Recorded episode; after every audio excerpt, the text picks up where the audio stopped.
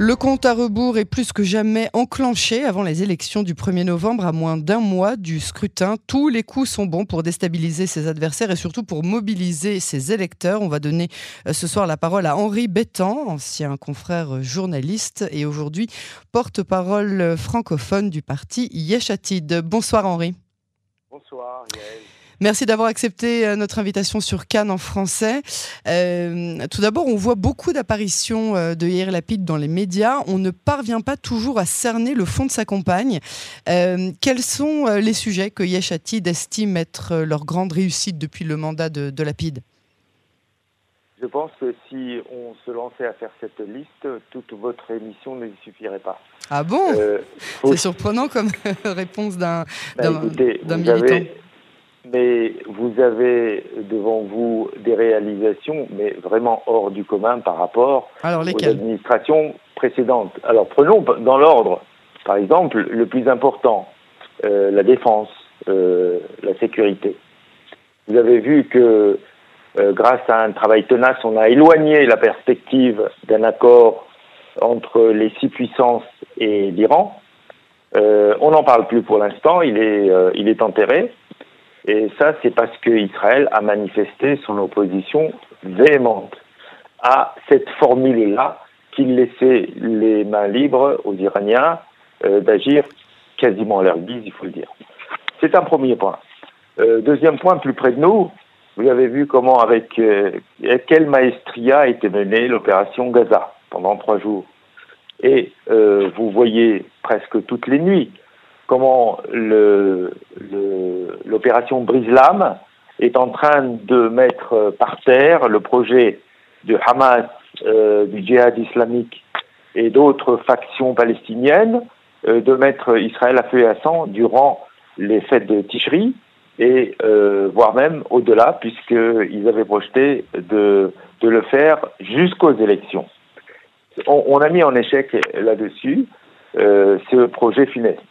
Et puis enfin, en ce qui concerne la sécurité intérieure, certes, tout n'est pas brillant, tout n'est pas parfait, mais c'est un travail de fond qui a été mené, notamment contre la délinquance en milieu euh, arabe, mais pas seulement. Vous venez de donner une illustration de ce qui s'est passé près de Roulon ce matin, malheureusement. Mais enfin, euh, les choses sont bien entamées. Euh, les gangs notamment de marchands d'armes, ont été défaits les uns après les autres. Il y en a encore, et le travail va se poursuivre. Il a été lancé, c'est un travail de fond, et c'est un travail de longue patience, mais on aboutira. Voilà sur le plan, par exemple, de la sécurité.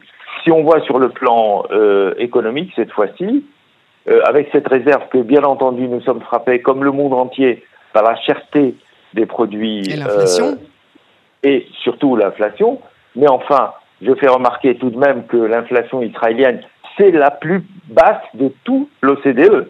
De tout l'OCDE. Euh, c'est à peu près inouï à entendre, mais c'est vrai. Euh, elle, dépasse à peine les 5%, 5,2 si ma mémoire est bonne, et euh, le suivant est à 5,6. Je, je, pense que Singapour et la, et la Suisse font mieux que nous. C'est tout. Et donc, sur ce plan-là, l'inflation est maîtrisée, on assure le plein emploi, euh, le, les exportations ont augmenté, figurez-vous, de 25%, et néanmoins, il reste cette, euh, cette tache noire, cette marée noire euh, de la vie chère qui reste à traiter et euh, que le gouvernement a attaqué depuis déjà un, bon bout de temps, mais vous savez que pour les réformes en, en profondeur, il faut un certain temps. Et il faut un certain temps pour que ça rentre euh, dans la poche directe des consommateurs et ça va se faire notamment le 1er janvier prochain, quelle que soit d'ailleurs l'issue des élections. Euh, le 1er janvier prochain, vous avez tout un panier de produits qui ont été certifiés et recertifiés par des, euh, par des sociétés étrangères qui sont bonnes pour la consommation israélienne à l'égard de la certification israélienne et qui, sont, qui ont l'avantage d'être 30% moins chers. Et notamment, si vous me permettez euh, de citer que cela, des produits d'hygiène et des produits d'hygiène féminin. Voilà ce qui contribue, entre autres, à faire en sorte que les Israéliens aient la vie moins chère. Mais cela étant, il y a d'autres euh, d'autres réalisations, telles que la lutte contre les monopoles. Euh, il y a une loi sur euh, les importations qui a fait que même les petites entreprises peuvent exporter autant que les grands pôles qui font tellement de mal à la poche des consommateurs. Eh bien, désormais, ces monopoles qui en général s'entendent entre elles, entre eux, pour fixer même les prix et les imposer au circuit de distribution, si on les, on les, en quelque sorte, on les attrape sur le fait, eh ben, elles seront taxées à des dizaines de millions de shkalim. Donc voilà, entre autres. On peut prolonger comme ça la liste des réalisations jusqu'à beaucoup plus tard. Alors, vous étiez hier soir à une réunion euh, politique hein, euh, du parti. Quelle est euh, l'ambiance générale? Quels ont été les messages qui ont été choisis pour être véhiculés? Mais surtout, est-ce que, les, militants de Yeshatit pensent que Yair Lapid a une chance de former le prochain gouvernement? C'est pas une réponse de Polichinelle que j'attends parce que euh, j'imagine que vous gardez quand même la tête sur les épaules et que la majeure partie des sondages donne quand même le bloc de Netanyahou supérieur, même s'il ne lui donne plus euh, les 61 euh, nécessaires à, former une coalition. il lui donne en tout cas plus que le bloc non Netanyahou. Je ne vais pas dire le bloc de gauche parce que c'est pas vraiment le cas, mais le bloc centre-gauche. J'aurais tendance à vous dire que ce sont des pures spéculations. Euh, les, les, sondages ne font pas le printemps et les sondages sont ce qu'ils sont et surtout en Israël encore plus. Je crois qu'on avait évoqué le sujet dans une intervention précédente. Mhm. Et, mais seulement la sortie des urnes, c'est autre chose. Vouloir spéculer sans savoir quelle sera l'issue effective du vote israélien, ça ne sert à rien du tout. On a beau faire le tour de la question et reposer la question toutes les semaines, à la lumière des sondages qui se contredisent ou qui se complètent, etc. Vous savez, finalement, c'est l'électeur israélien qui. Oui, mais si on parle mathématiquement parlant, Lapid n'a pas encore assez de sièges à la Knesset sans réquisitionner euh, tous les partis arabes. Est-ce qu'on peut envisager euh, une euh, union avec les partis ultra-orthodoxes?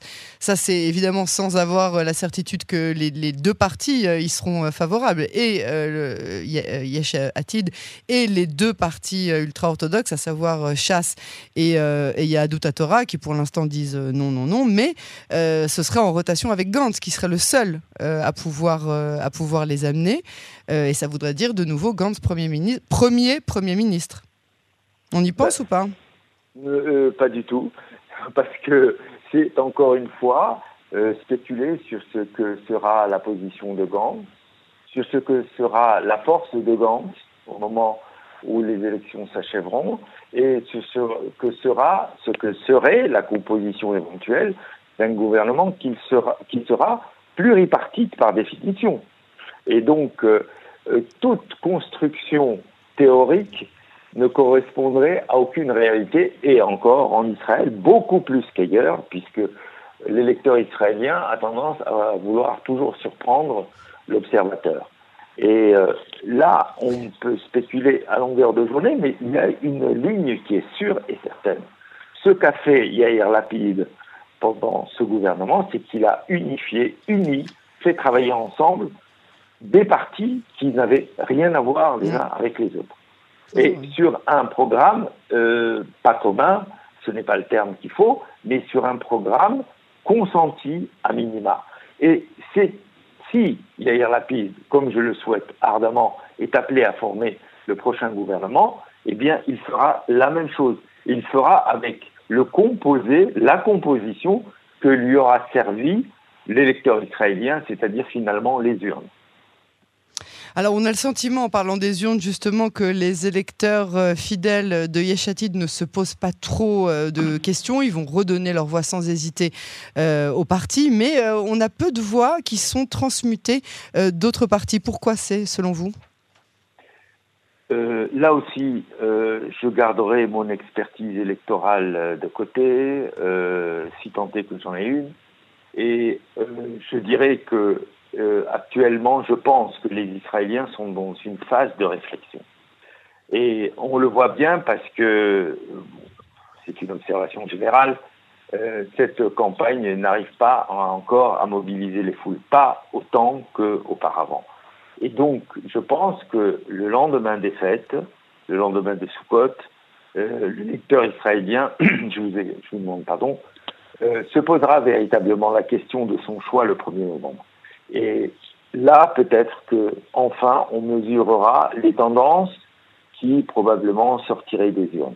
Mais auparavant, euh, sauf à être prophète dans son pays, et nul ne l'est en général, eh bien, écoutez, on va voir.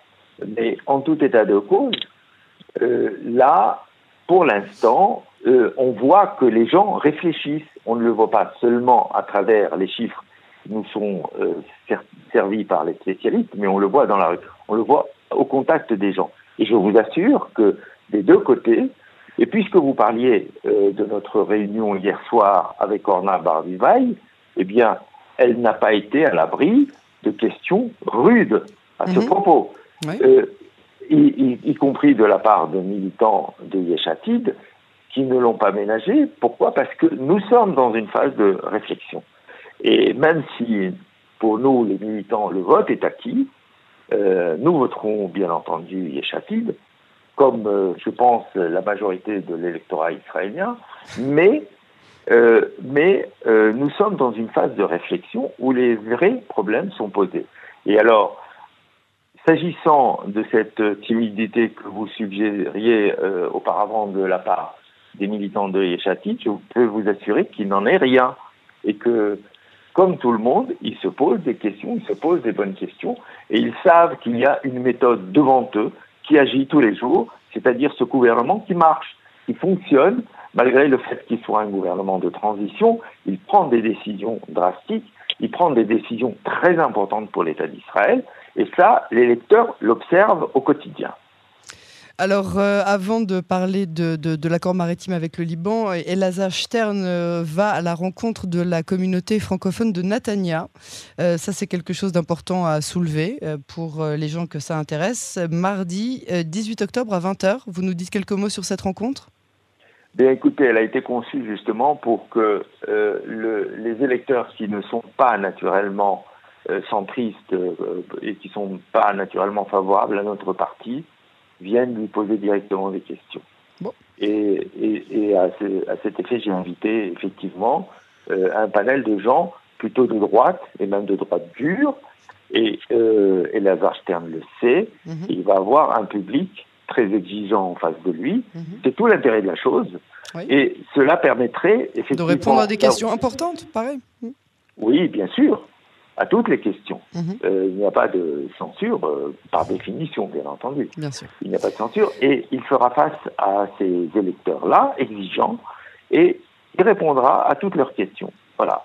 Alors, euh, avant de, nous quitter, il nous reste vraiment quelques instants. On vient de parler de cet accord euh, maritime avec euh, le Liban sous un angle stratégique avec notre confrère Olivier Rafovitch. Mais depuis hier, la droite s'en sert contre Lapide en affirmant qu'il n'y comprend rien. C'est vrai que Lapide n'a pas le passé militaire de la plupart de, ses prédécesseurs. Qu'est-ce que Yeshatid a à répondre à cela? D'abord qu'il n'y a aucune dimension militaire à cet accord. Il y a quand même une, dimension stratégique. Il y a, il y a, stratégique, certes. Il y, a des avantages. Stratégique, certes. Oui. Euh, il y a des avantages. On n'en sait rien parce que personne ne sait rien de ces détails-là. Jusqu'à présent, le gouvernement israélien s'est gardé de tout anticiper.